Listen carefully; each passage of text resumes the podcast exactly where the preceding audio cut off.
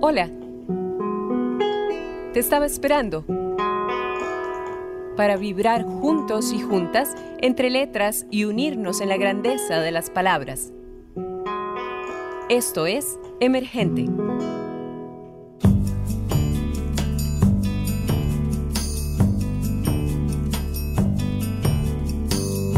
Las hojas que se van secando se desprenden del árbol una estela por el aire por donde descienden los duendes que huelen a guayaba.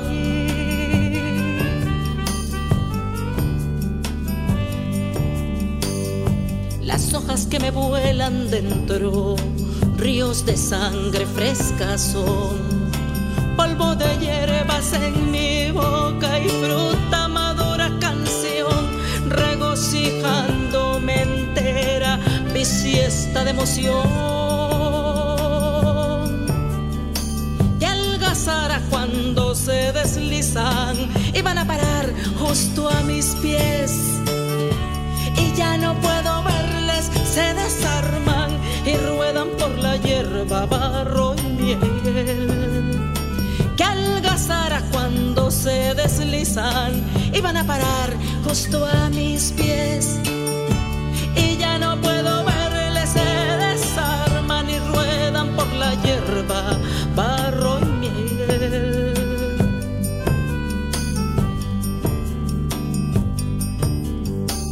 Las hojas que se van secando se desprenden del árbol y dejan una estela por el aire, por donde descienden los duendes que huelen a guayaba.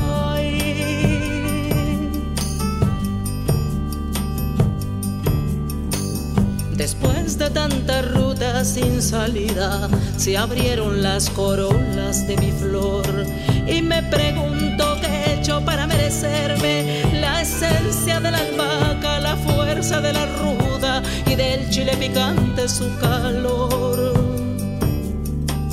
Y algazara cuando se deslizan y van a parar justo a mis pies. Y ya no puedo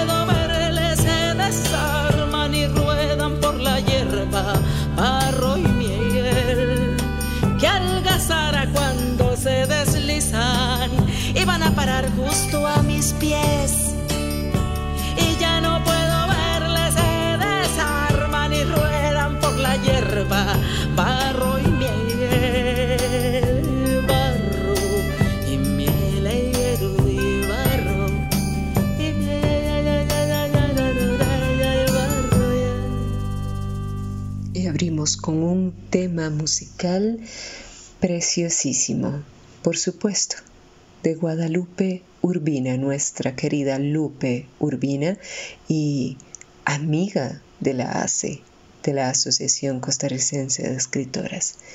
Este tema hermoso se llama Cancioncilla Simple de Hojas Secas. Está dentro de su álbum Cantos Simples del Amor de la Tierra. Extranjera de mí, no más. Tiene dos epígrafes. Regresando a casa, así como si nada, con un bebé en los brazos y otro en el vientre. ¿Dónde podría estar su marido? El arroyo de la Llorona de Sandra Cisneros. Soy la Medea triplicada en historias durante la Edad Media quemada soy. Mi voz y yo de Jennifer Rojas. Expulsada de los territorios de Morfeo, la noche se posa con todo su peso sobre mi vientre. No puedo moverme, me arrastro y lleno la tina. Sumerjo los cuerpos letales para desinscribir los ficticios delitos de mi memoria. Cuando es de día en mis ojos, la pandemia me encarcela. Salí de los aposentos cerrados en busca del río de los altares ancestrales, asidos a la maldición. Advertí sobre el despojo colonialista y como a Casandra no me creyeron. Ay de mí, sí, Medea, también la llorona. Por estudiar y trabajar, arrastré los cadáveres de tiempo robados a mis niñas. Los busqué y cielos, infiernos y ríos me declararon culpable. Por explorar más allá de mis aposentos, monstruo intrigante, fui la otra, la madre de la discordia. Subvertí la literatura infantil que le leía. Llamaba a cada órgano sexual por su nombre. Establecí límites y di regalos. Por participar en la lucha, declarada negligente, me arrebataron a dos de mis hijas. Con gritos y gemidos de la eternidad, interrumpí el silencio, la rescaté del remolino. Y cuando tuve amantes, me encerraron en el sótano, se olvidaron del vellocino de oro. Me acusaron por gritar, penétreme con abrazos, no con culpas.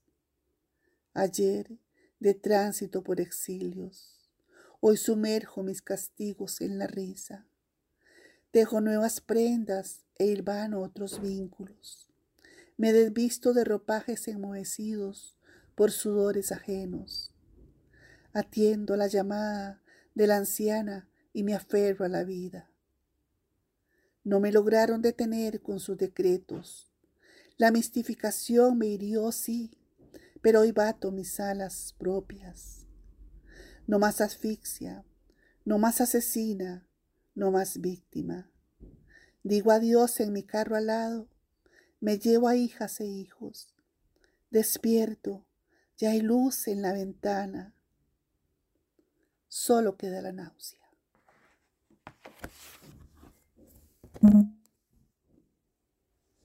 Voz y creación de nuestra querida poeta Marta Rojas.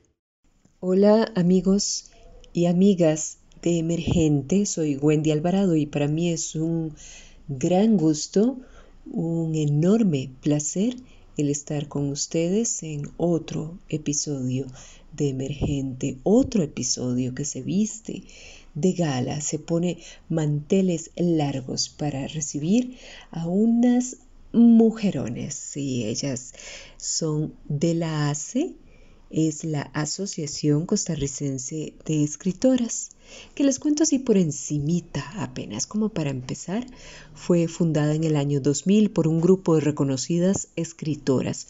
En la actualidad agrupa más de 50 narradoras, poetas, autoras dramáticas y ensayistas. Y para mí tenerlas justo este mes que celebramos el mes de la mujer y además próximamente el Día de la Poesía Costarricense, pues es fabuloso tenerlas en este espacio. Es justo, es propicio, es acorde, tenía que ser para este mes de marzo festejarlo así con estas grandes mujeres de las letras. Y para iniciar, pues quiero darle el pase, conversar un poquitito con Marta Rojas, nuestra querida Marta Rojas, quien preside la Asociación Costarricense de Escritoras Martita. Gracias por estar aquí y hacer lucir más este espacio de emergente. Contanos un poco, por favor, acerca de la Asociación Costarricense de Escritoras, cuándo se fundó y por qué, qué papel desempeña en el quehacer literario costarricense, cuál es su estructura, eh, por cuántas escritoras está conformada la asociación. Eh, son escritoras que manejan o se desenvuelven en todo tipo de género literario? ¿Cuáles son los requisitos para ser parte de la asociación? ¿Qué beneficios puede generarle a las escritoras el pertenecer? Y por otro lado, Marta, querida, en Costa Rica, engancha la poesía. Muchas gracias, Wendy, amiga y poeta por la invitación a este programa Emergentes que con tanta pasión y compromiso dirigís. La ACE está en el espacio literario cultural costarricense desde el año 2000, de manera que ya celebramos 22 años, precisamente el 22 de marzo. Inicia dentro de una corriente centroamericanista y como una idea de un grupo de escritoras y académicas, preocupadas por la discriminación por género, las pocas oportunidades de formación y las dificultades para publicar. La intención era y es conformar una agrupación que le abra nuevas y mejores oportunidades a las escritoras del país. Durante estos 22 años, la ASE ha desarrollado una serie de proyectos. Ha tenido un papel muy activo en las esferas culturales y educativas del país. Con una agenda anual se participa en todas las celebraciones o luchas que nos competen como escritoras y como mujeres. Hemos tenido presencia en la Feria Internacional del Libro desde el 2002 y en otras ferias, en recitales, talleres en escuelas, colegios, parques y cárceles. Se organizaron los coloquios Carmen Naranjo con gran éxito y desde el 2014, cada dos años, se lleva a cabo el Encuentro de Mujeres Escritoras dedicado a una figura que la historia literaria ha ocultado, ha invisibilizado. Internacionalmente, se ha participado en el Festival Internacional de Poesía de Granada, Costa Rica y La Habana, para mencionar algunos. Como asociación tenemos representación, por ejemplo, en los Premios Nacionales de Cultura y de la Asamblea Legislativa recibimos consultas sobre leyes que atañen a la cultura. Sobre la estructura de la ACE está constituida por una asamblea de asociadas y una junta directiva que se elige por tres años según los nuevos estatutos. Tenemos la editorial ACE que estamos eh, revitalizando. Esta se dirige con una comisión editorial. Hasta el momento se han publicado dos antologías, Líneas de Mujer en el 2018 y derivado de esta, el disco Voces contra el Silencio. La segunda antología es Hijas de Mar a Mar, Voces de la ACE en el Bicentenario en el 2021. Los requisitos para pertenecer a la ACE son tener al menos un libro literario publicado, una carta de recomendación de alguna asociada, la carta de solicitud y un currículum vitae. Actualmente se pagan 10 mil colones por afiliación y 20 mil de anualidad. Este es el único recurso económico con que se cuenta. La ACE es una gran ventana para mostrarnos en rostro y palabra al mundo y para aportar a la sociedad y ayudar a la construcción de un mundo mejor. Nos falta mucho para aprender y dar, pero lo importante es que seguimos caminando a pesar de problemas, limitaciones económicas y pandemias. Aprovecho la oportunidad para hacer un llamado a las escritoras de ensayo, dramaturgia, narrativa o poesía a que se acerquen a la ACE, a las escritoras que ya grandes empiezan a publicar y a las jóvenes. Es importante estar unidas para fortalecernos, para crecer y renovarnos. Y sobre si la poesía engancha en Costa Rica, yo diría que sí. Esta pandemia ha despejado muchas dudas al respecto. La poesía no solo engancha, la poesía salva.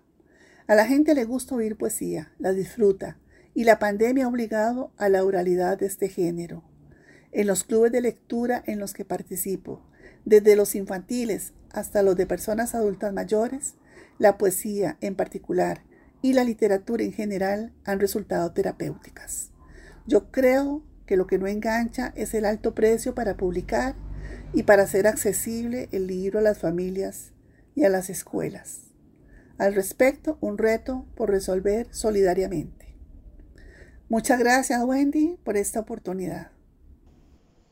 Qué belleza, qué belleza, Marta. Muchísimas gracias por esta información que nos brindas, por este compartir maravilloso que tenemos con vos y con las compañeras de la ACE, de la Asociación Costarricense de Escritoras, ese poema maravilloso que escuchamos al inicio de tu autoría, magnífico. Gracias por compartirlo con nosotros y nosotras.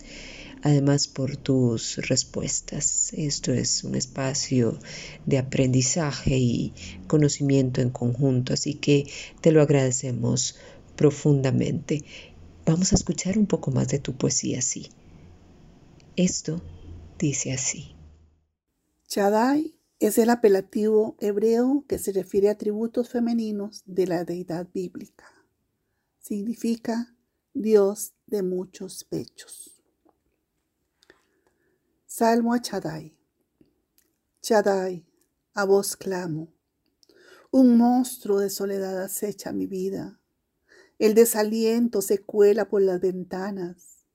Mis habitaciones se oscurecen, los perros fieles lamen mis lágrimas, en mis entrañas bulle el desconsuelo, mi mente es un criadero de larvas. Las circunstancias que disparan este dolor nuevas son, su raigambre milenaria. Madre ancestral, creí que se me abría una puerta llena de luz en la que yo dibujaba el milagro de caminar sobre las aguas. Y de pronto se hizo el silencio y la nada. Diosa nutriente, a vos clamo. Este espejismo funcionó como dardo. Mis aposentos son presa de angustia. Líbrame de esta desazón de querer correr sin parar, como si las arpías me persiguieran para entregarme a la esclavitud de la desesperanza. Diosa Madre, ayúdame a recuperar a la mujer agradecida y valiente que ha conocido el dolor de amar a hombres patriarcales, atados a la mudez. Señora que estás en mi espíritu, que conoced mis anhelos. Ayúdame a reencontrarme agradecida y valiente. Chadai, ser superior femenino, dame tu mano para asir a la creadora de vida, a la intuitiva, a la Penélope reinventada que soy. Ayúdame a recuperar mi fuerza tábica. Quiero ser aquella, la inclaudicable en la batalla, la que disfruta del detalle del canto del ave y la tonalidad de una flor. Quiero ser refugio y no refugiada, y en mis habitaciones aroma de paz. Señora, Diosa Madre, a vos clamo. Muchísimas gracias, querida Marta Rojas, por compartir estos textos, esta poesía tuya tan destacada, tan, tan bella en este espacio que también es tu espacio de emergente. Y pues sí, claro que vamos a continuar porque tenemos un compartir bien bonito, una gran fiesta que celebrar con estas mujerones de las letras, que son miembros de la ACE, Asociación Costarricense de Escritoras. Vamos a continuar con esta otra grandota, a quien admiro profundamente y a quien he tenido la oportunidad de decírselo cara a cara. María Pérez Iglesias. Gracias María por estar acá, por hacerte presente y compartir con nosotros y nosotras en este tu espacio. María, yo eh, Quiero empezar por acá con vos. Bueno, además porque también vamos a escuchar de, tu creación y eso es maravilloso con todas las invitadas que estamos compartiendo en, en este espacio. Vamos a disfrutar de sus creaciones literarias en los diversos géneros en que se desenvuelven y desarrollan. Pues yo quería empezar con vos por acá. Esto es algo que escribió esta grandota Simone de Beauvoir.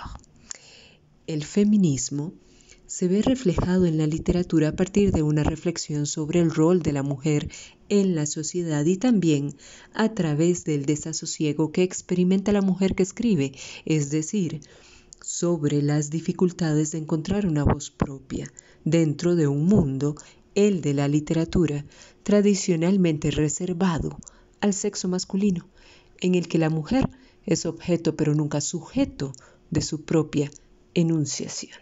Y yo te pregunto a vos, María, a lo largo de tu carrera literaria, ¿podrías decir que te ha pasado algo similar? ¿En algún momento has sufrido de ese desasosiego por encontrar tu propia voz?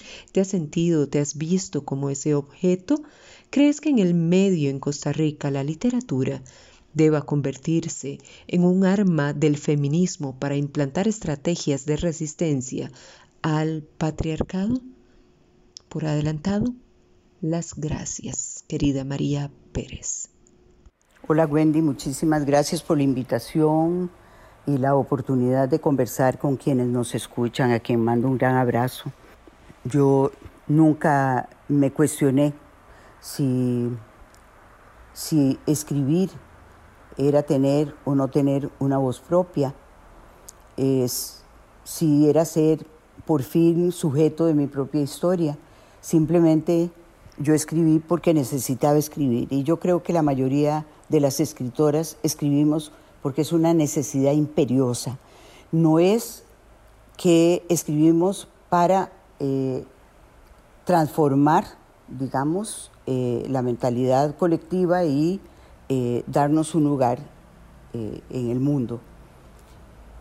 Escribimos por necesidad, pero esa necesidad que nos lleva a escribir nos puede permitir también utilizar esta escritura como un arma. En general las mujeres empezamos mucho más tarde que los hombres porque la sociedad con sus limitantes no nos permite empezar antes.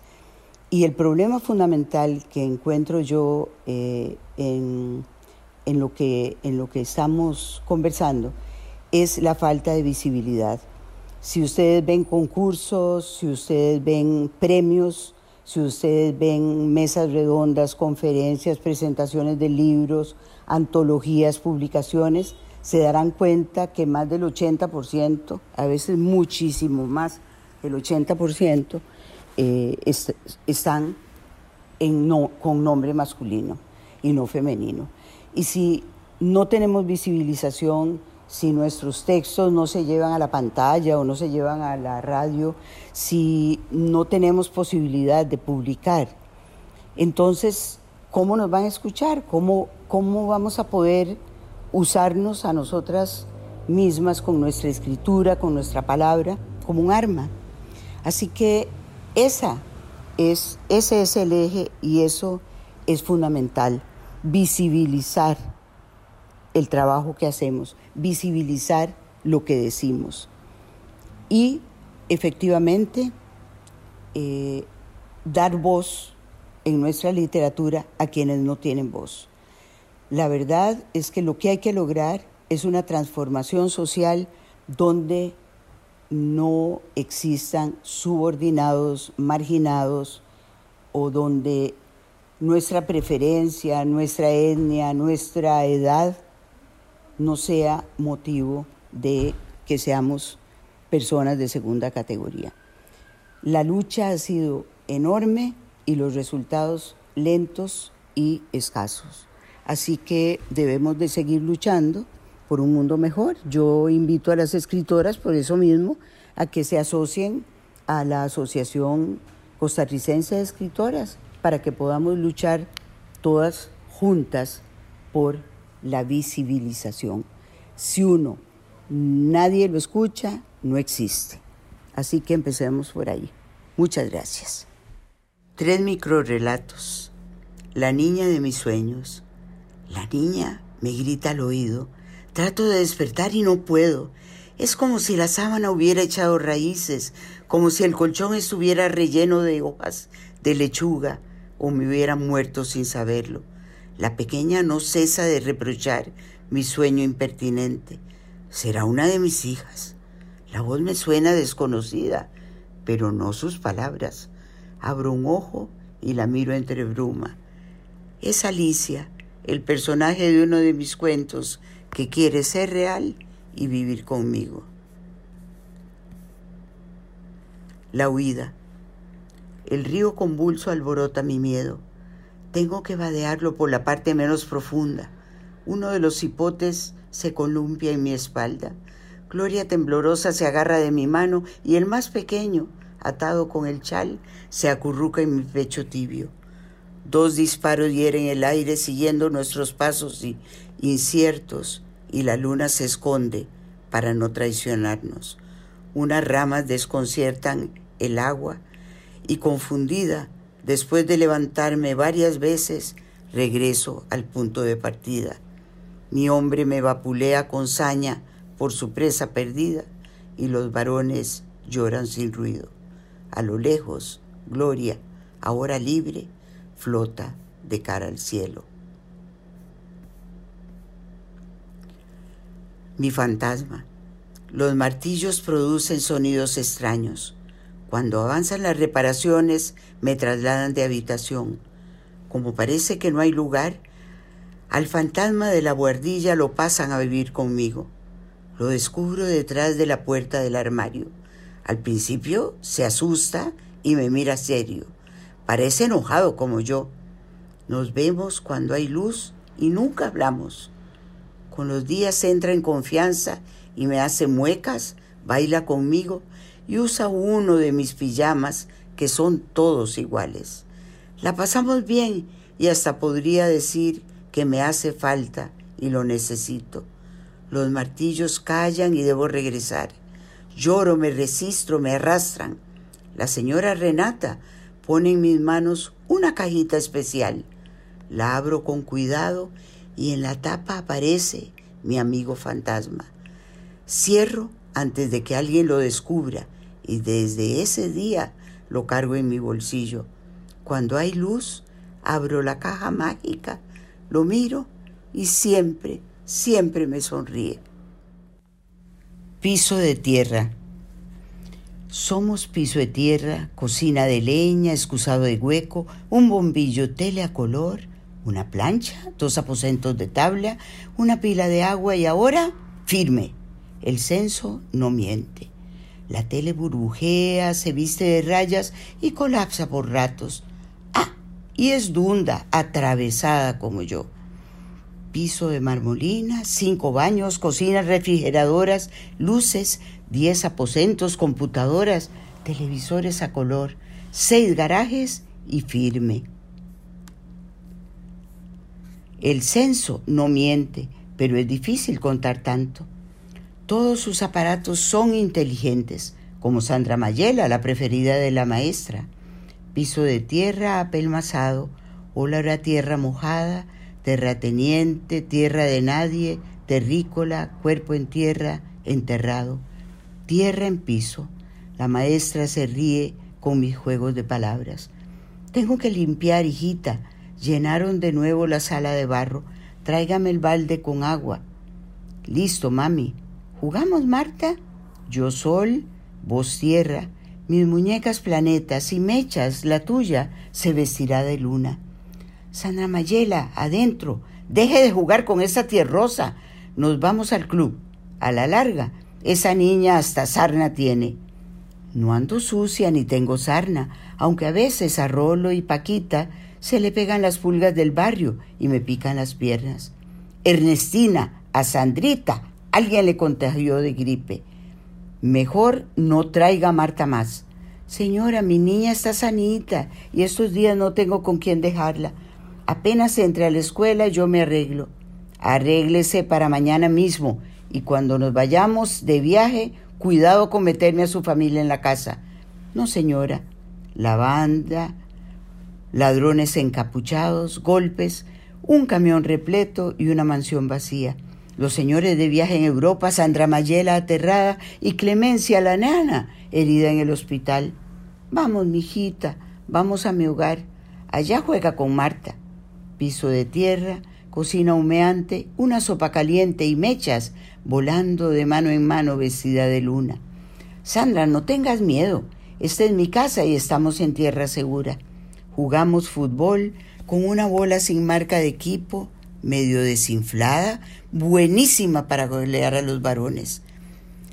Esos son tus primos y primas, Marta. No, Sandra. Son los amigos del barrio. Dichosa. Y podés andar con ellos. Solo cuando mamá me puede echar ojo y no andamos trabajando en tu casa. ¿Querés jugar? En la noche, después del abrazo, dos cabezas juntas comparten muñeca, cama y cobija en la casa llena. Exquisito y destacada como siempre. Gracias, María Pérez. Gracias.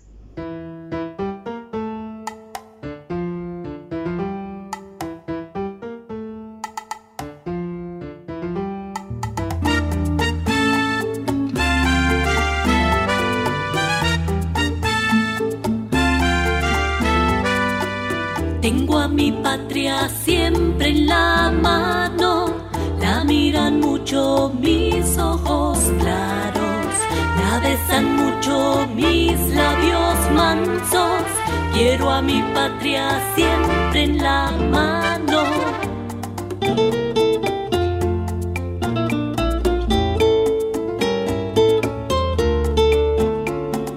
Mansa pequeña como un garbanzo, sin rifles negros sin sables blancos. La quiero dulce para los bajos, la quiero tierna para los altos,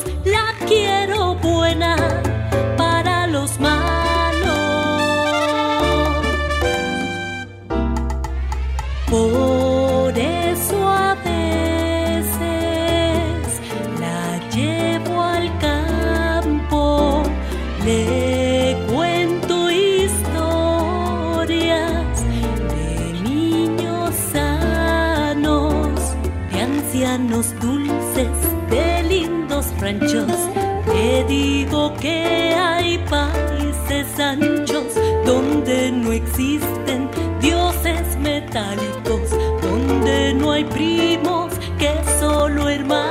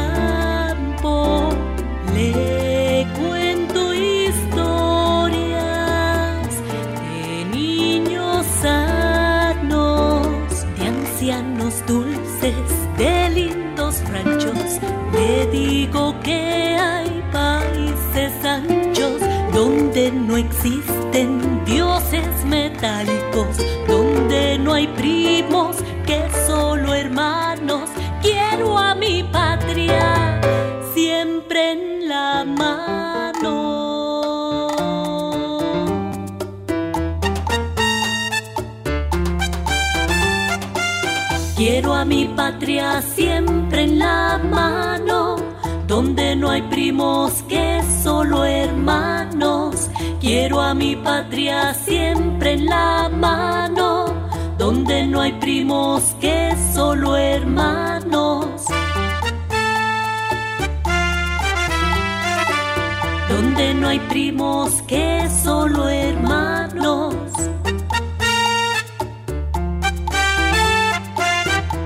No hay primos que solo hermanos.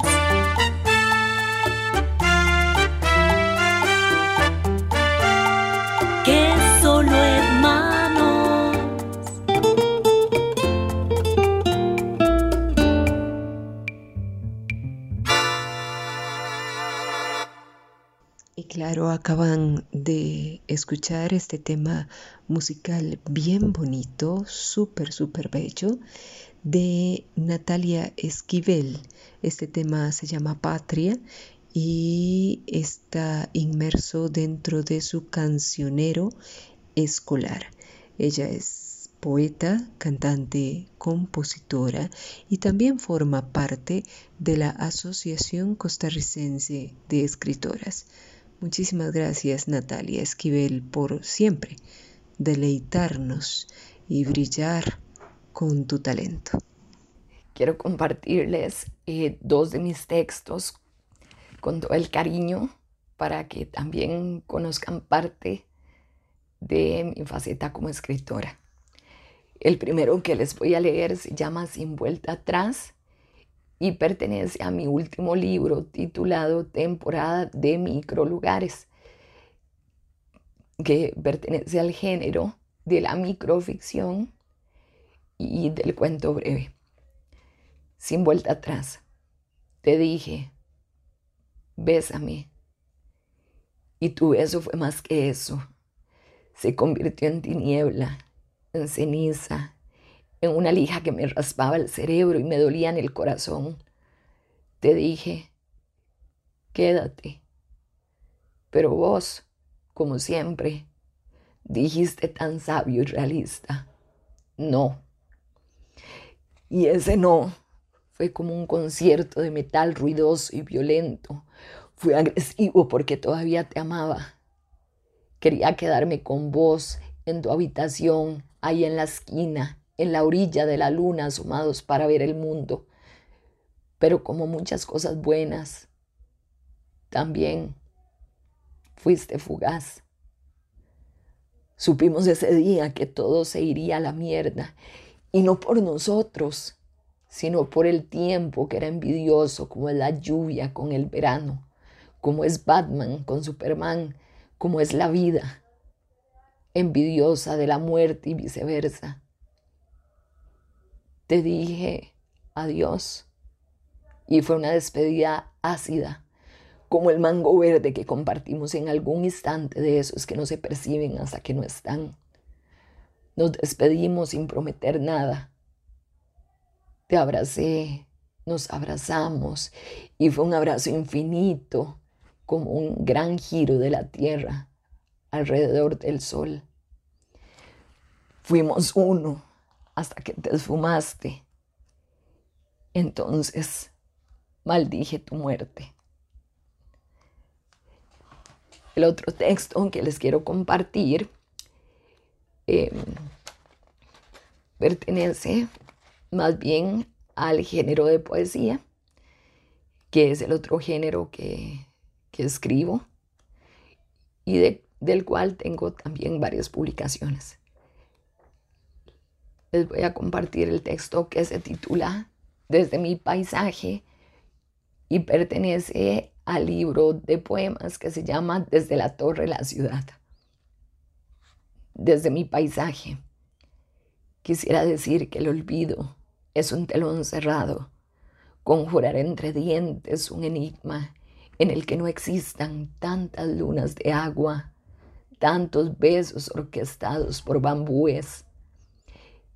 Esta copa de vino es una torre de cartas donde subo y te alcanzo. Espacio de luciérnagas, posibilidad de vueltas de tiempo, agujas que pronuncian pausadas tus círculos de humo, las imposibilidades de Gese, las conchas sobre un platón, dormirse en un recuerdo de libros que no terminaron de leerse, nos escribieron humeantes en la última crepitación de la mirada. El olvido es un paso fantasma que no he dado. Estático verbo que inscribe en una gruta como sentencia, como signo bautismal tus letras. No hay cansancio si cuento estrellas sobre la imagen abstraída de los sueños, tu piel olorosa playa, la arena oscura nuevamente reclama un ir y venir de trémulas caricias en un taxi Silencioso el espacio, difuminada tu estancia en mi pintura.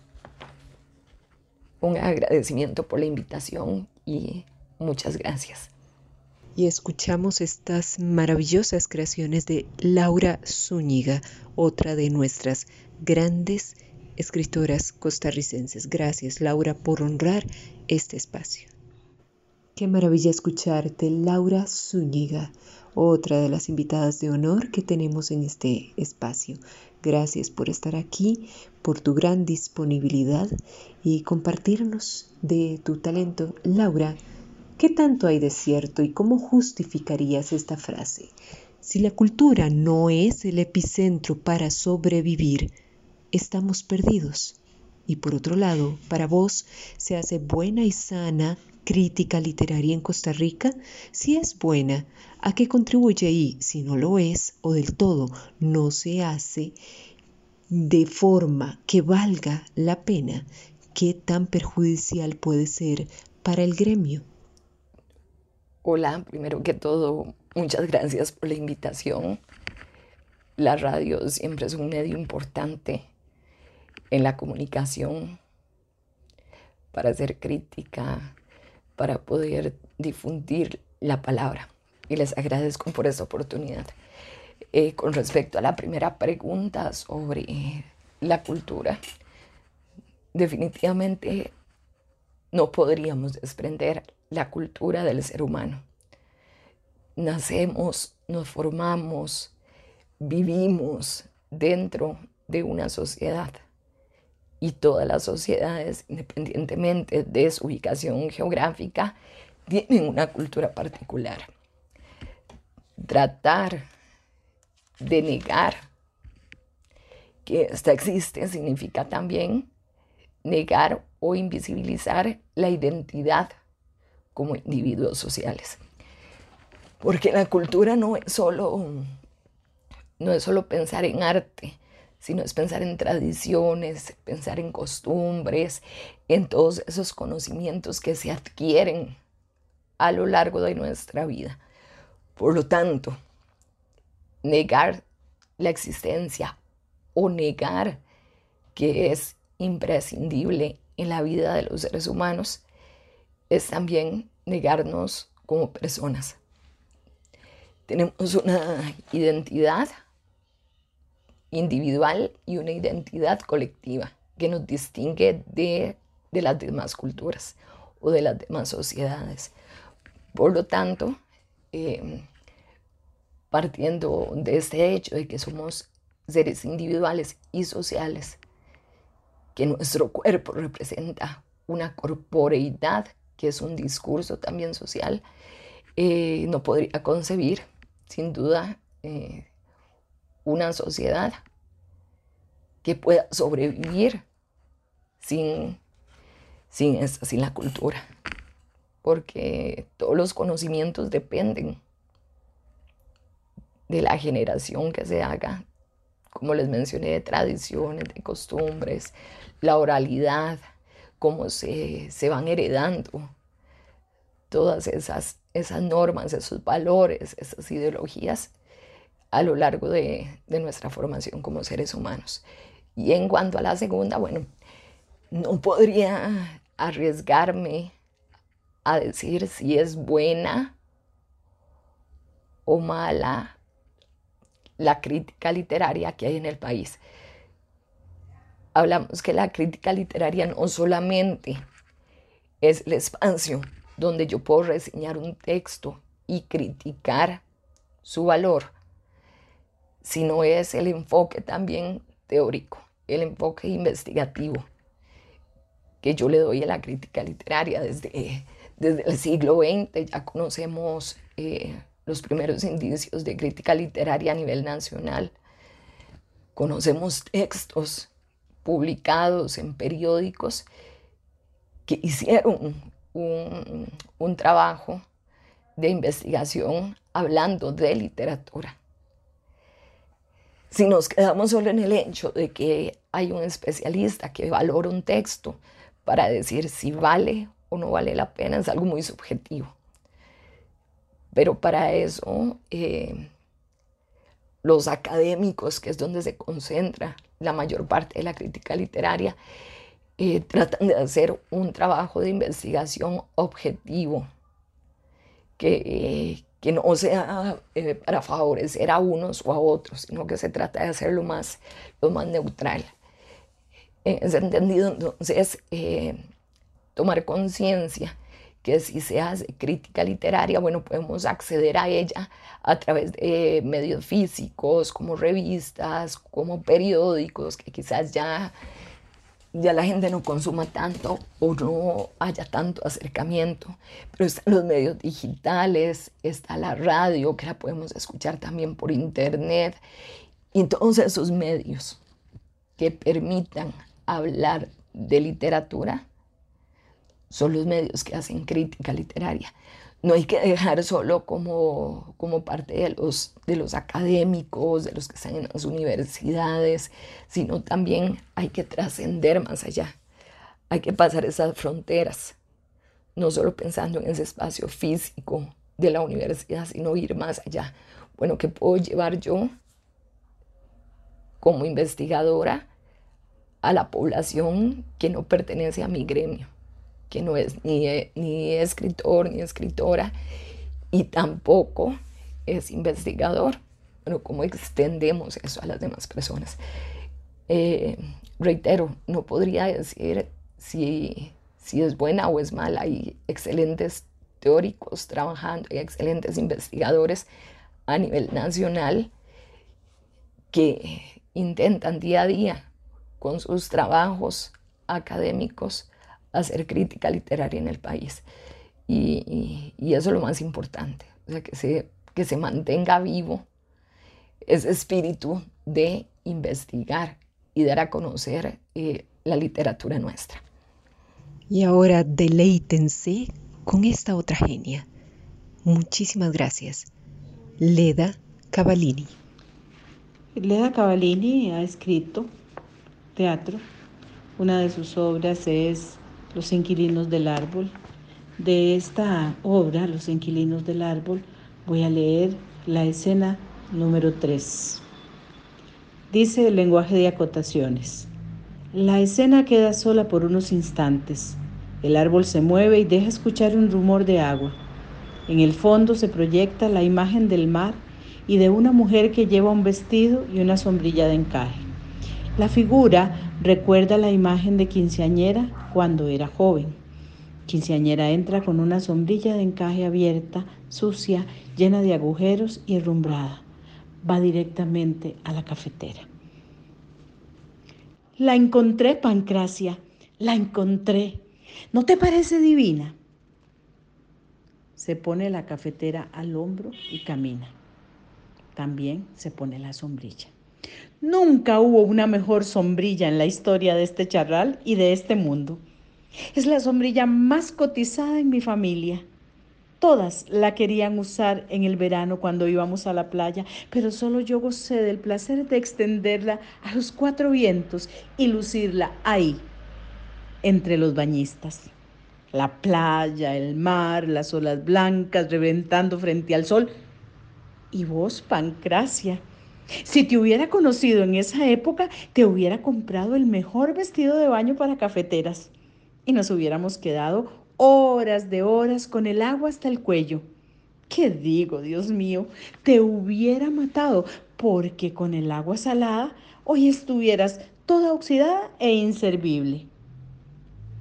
El personaje se percata de la imagen de la mujer en el fondo. Se acerca. Allí está otra vez ella, Pancracia, la señora del vestido blanco. Ella me recuerda a alguien conocido, pero es como un fantasma. Únicamente me mira y me cuenta la historia de un barco en el que partirá. Porque yo sé que partirá. Y, y, sé que ella está cerca, muy cerca de aquí. Me dice algo que tiene que ver con el amor. Quinceañera imita la posición de la mujer y cambia a la voz de una actriz afectada. Amor será el agua que naveguemos, donde tu espacio tibio de mar sin olas ¿Dónde la punta breve de la isla rota? Eso leí, Pancracia, pero no entiendo. No entiendo qué quiere decirme. ¿Pensás que sea una ilusión? Suena el pito de una cafetera. No, no es una ilusión. Vuelve la imagen de la mujer. Yo tuve un vestido blanco como ese. Tenía ramas de árbol dibujadas en el encaje. Toma su vestido y lo acerca a su pecho. Soñaba con viajar por esas ramas como lo hago ahora. Desaparece la imagen. ¿Viste? Se fue. Necesito preguntarle qué quiere. Voy a buscarla detrás del árbol. Tal vez se escondió ahí. Ya vuelvo. Recoge la sombrilla, la abre y sale. Y bueno, ya para finalizar esta parte del conversatorio, tan lindo, tan profundo, tan enriquecedor que tenemos con estas grandes mujeres de las letras, todas eh, representantes de la Asociación Costarricense de Escritoras, hace, vamos a finalizar con Leda Cavallini. Leda, bienvenida, es un placer tenerte en este espacio. Muchísimas gracias. Tiene la literatura, Leda, por sí sola el poder de salvar, de cambiar, de denunciar, de resistir. ¿Consideras que tiene en Costa Rica la misma importancia y acogida que las otras artes? Y si no es así, ¿qué es lo que nos hace falta para empoderarla y que esté al 100%? ¿Cómo hacemos para cuando organizamos un festival de poesía que esté a full, que ya no nos quepa una sola alma ahí. Muchísimas gracias, Leda, por anticipado a tu respuesta y gracias por compartir con nosotros y nosotras en este espacio que es tuyo también. Muchísimas gracias por la invitación a compartir este conversatorio con la Asociación Costarricense de Escritoras. Eh, soy Leda Cavalini, profesora de la Universidad de Costa Rica y también productora de algunos textos para niños y para adultos. Siempre he pensado que eh, la literatura es una forma de, de viaje, en principio.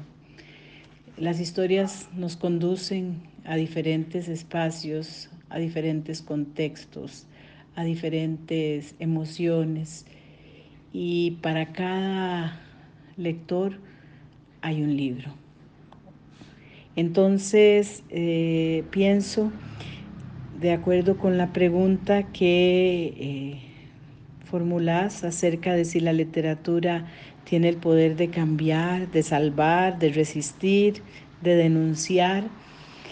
Eh, creo que, sí, que precisamente la escritura de tantos textos a lo largo de toda la historia de la humanidad siempre ha permitido esos viajes y ha permitido un conocimiento que nos lleva a buscar el sentido de la vida y el sentido de quienes somos. En, esa perspectiva he encontrado hace unos días un libro titulado Manual de Remedios Literarios, cuyo subtítulo es Cómo curarnos con libros.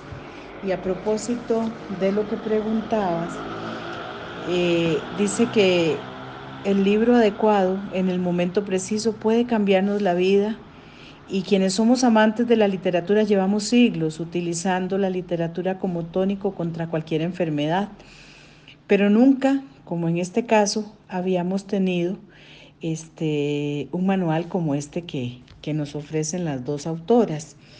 Eh, es importante el texto para curarnos, porque es una manera de, descubrir las lecturas que los diferentes artistas y las diferentes artistas hacen de sus momentos, de sus preocupaciones, de sus formas de saber para qué sirve la literatura, que era una pregunta que se hacía ya hace muchos años Jean-Paul Sartre eh, al, tratar de definir esto de para qué nos sirve la literatura, para qué le sirve a los niños la literatura, para qué le sirve a los adultos la literatura.